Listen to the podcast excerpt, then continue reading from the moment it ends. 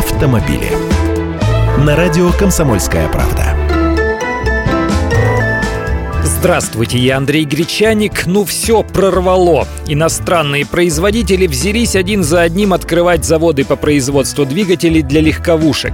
4 сентября этого года состоится открытие завода по производству двигателей Volkswagen в Калуге. В него вложили примерно 250 миллионов евро. Первым мотором станет бензиновый двигатель 1.6 MPI. Это старый добрый атмосферник, который устанавливается, например, на Шкоду Rapid, которую там же по соседству и собирают. Аналогичный мотор будет делать Ford Solers. Компания завершила строительство завода по производству двигателей в Татарстане, который будет запущен позже, но в этом году. Общий объем инвестиций в проект составил более 270 миллионов долларов.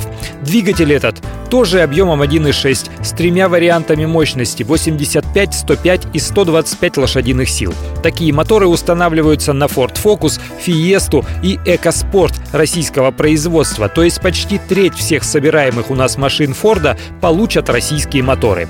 Об удешевлении автомобилей из-за российских двигателей автопроизводители не говорят, но выгода для них будет определенно.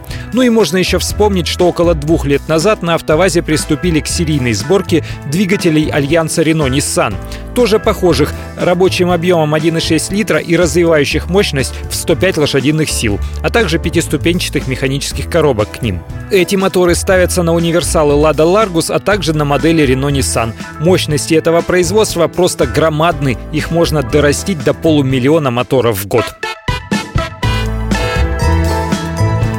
Автомобили.